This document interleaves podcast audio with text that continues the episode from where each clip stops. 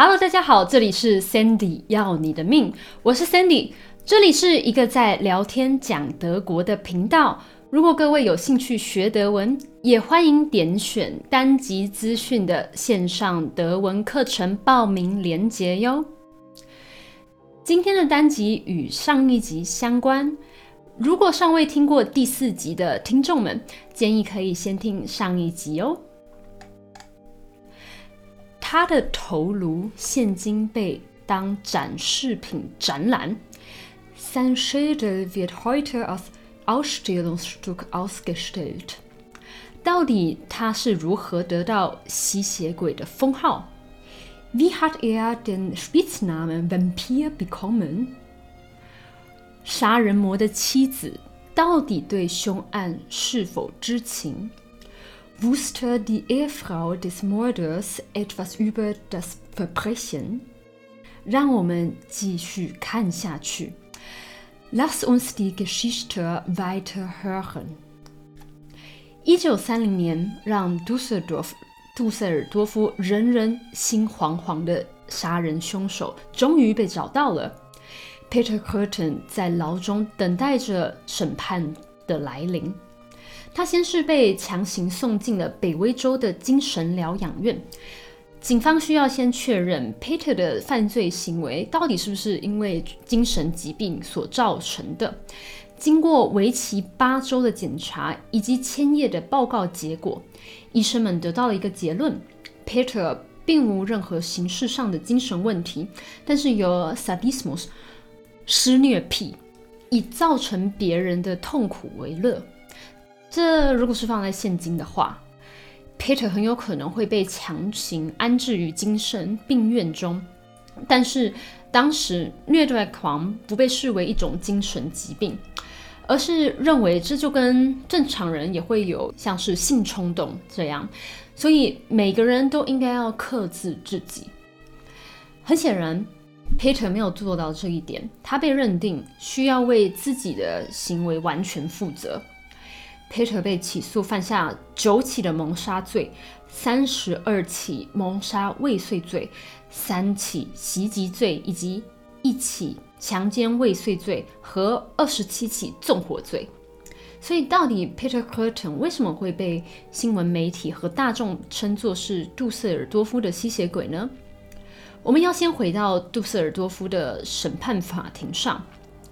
Peter 是似乎是很享受审判中站在聚光灯底下万众瞩目的感觉。他在法庭上对法官侃侃而谈，并对犯案的状况毫不避讳地说：“我在割断他们的喉咙之后，偶尔呢也会喝他们的血。” Neide ihnen den Hals auf und trank gelegentlich sogar ihr Blut. 另外，一九二九年时，他还在当初杜塞尔多夫的公园酒店 Park Hotel 前面抓捕了一只无辜的小天鹅，并切断了小天鹅的脖子，从脖子的伤口吸食小天鹅的血。嗯，我其实是有去过这个杜塞尔多夫的公园酒店前面啦，而且还不止有一次。那边前面有一个小水池，里面有很多的鹅啊、天鹅，还有小鸭子之类的。它们不太怕人，所以其实可以很近距离的观察它们。通常在那边也会有很多人在休息和聊天。第一次在读到这个新闻的时候，我真不小心笑出来，因为首先这个天鹅真的很倒霉，人家就在那边休息，那突然。被 Peter 抓走，再来就是呢，这个人还很有可能是在众目睽睽抓走他的，就整个发生的很莫名其妙。而且其实天鹅并没有我们想象中的那么温顺，它们很凶诶。之前我们和朋友啊去野餐的时候，我朋友还被天鹅追着咬。好，反正我们现在再回到故事中，后来警方。也也在侦查案件中确认，Peter 有以相似的手法割断被害人的喉咙。也就是因为这些言论媒体在得知 Peter 每天四处寻找受害者，并喝了一些受害者和小天鹅的鲜血后，就简单的将 Peter 称作为杜塞尔多夫的吸血鬼 （Der Vampir von Düsseldorf）。那当然也是为博大众的眼球啦。那上一集有提到，Peter 是一位四十六岁的。失业已婚铸铁工人，所以他的老婆到底对 Peter 的谋杀案是否是知情呢？嗯，我个人认为 Peter 他的老婆其实对此是不知情的。首先，Peter 的老婆叫做 Augusta Schaff，那我这边就简称她为小奥。小奥先前因为过失杀人罪有被判刑过。那后来于一九二三年和 Peter 结婚，Peter 也表示对于娶了一位曾因过失杀人罪判刑的妻子感到很骄傲。那其实小奥是有怀疑过 Peter 行踪的，因为有几次啊，Peter 被小奥抓到在夜晚中出门，但后来在 Peter 的安抚之下，小奥就相信了 Peter，就是男人的嘴。骗人的鬼。不过他主要是认为 Peter 在外面鬼混的时间是与其他女人有染。那当然这也确实算对了一半，因为 Peter 常常会透过化妆以及假冒文件的方式欺骗那些女孩。那为了不要让老公被那些被骗的女孩子们控告，小奥甚至啊有与其中的三位女孩子谈过话。劝说他们不要对 Peter 提出诉讼。那小奥因为在厨房工作，常常会轮晚班，所以小奥也很难知道 Peter 他晚上到底都在干嘛。Peter 也在法庭上证实说到，他每天晚上当妻子晚班的时候，他都会在杜塞尔多夫 （Dusseldorf） 四处游荡，寻找下一个受害者。小奥真的认清老公是连环杀人魔的时间点，其实是在警方通知小奥她老公 Peter 涉嫌袭击案的时候，小奥传电报询问 Peter 真实性后才知道的。Peter 对老婆小奥坦诚一切，说道：“是的，是的，一切都是我做的。”在 Peter 叙述完后。小奥崩溃了，他提议两个人应该一起自杀了结，不过 Peter 拒绝了。他希望可以躲藏起来，逃避警察的追捕。不过我们现在已经知道事实的结果，Peter 依然是被警方所逮捕。那小奥自此呢就受到了很大的精神压力。那因为无法承受这些压力。小奥也一度被安置于北威州的精神疗养院里面。在 Peter 受审的期间，小奥也与 Peter 离婚了，隐姓埋名后，最后搬到莱比锡 （Leipzig） 生活。所以，到底 Peter 的谋杀动机是什么呢？Peter 在法院上几乎是一种自豪的方式，在讲述自己的犯案过程以及动机。法官甚至要偶尔打断他，请他讲重点。其中有两个最大的动机。第一个是前面已经提到过的，Peter 表示鲜血可以强烈的激起他的性欲。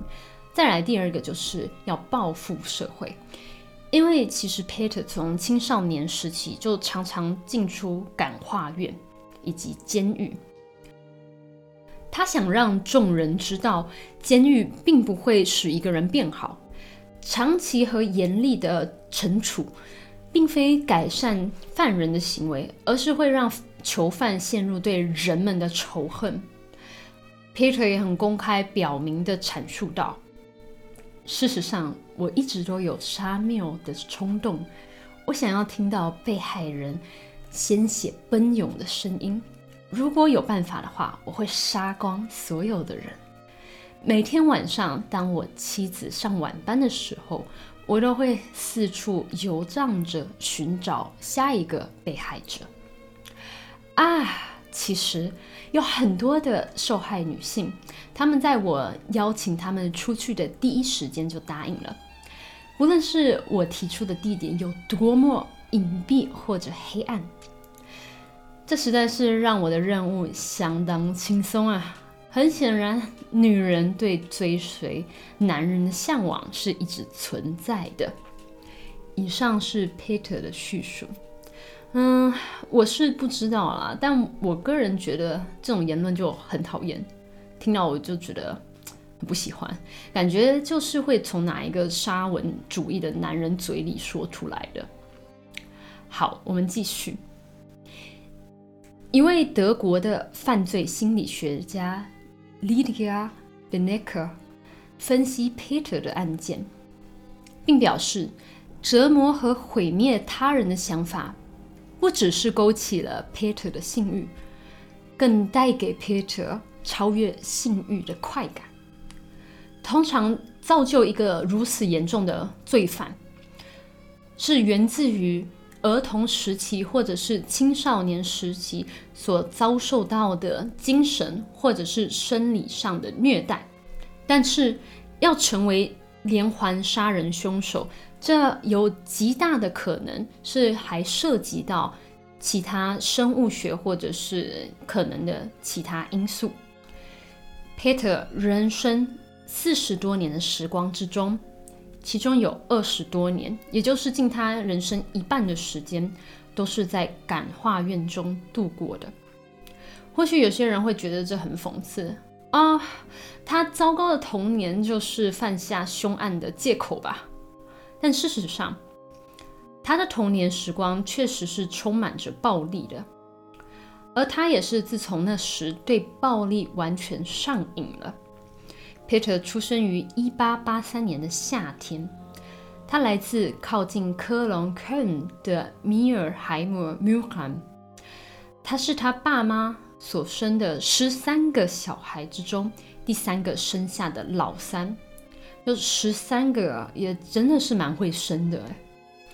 他老爸实在是不是什么好爸爸，是个酒鬼，还常常会殴打。老婆、小孩，后来更因为性侵自己的女儿入狱。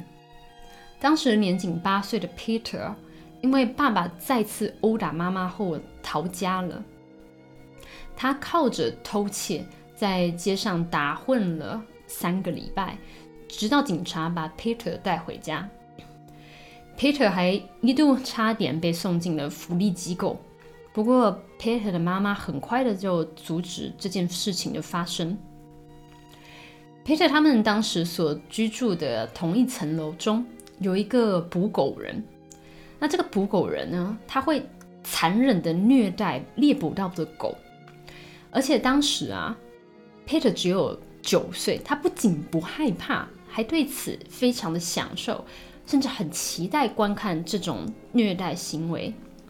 也就是在此，Peter 心中种下了暴力的种子，他也慢慢的爱上了这种虐待动物的快感。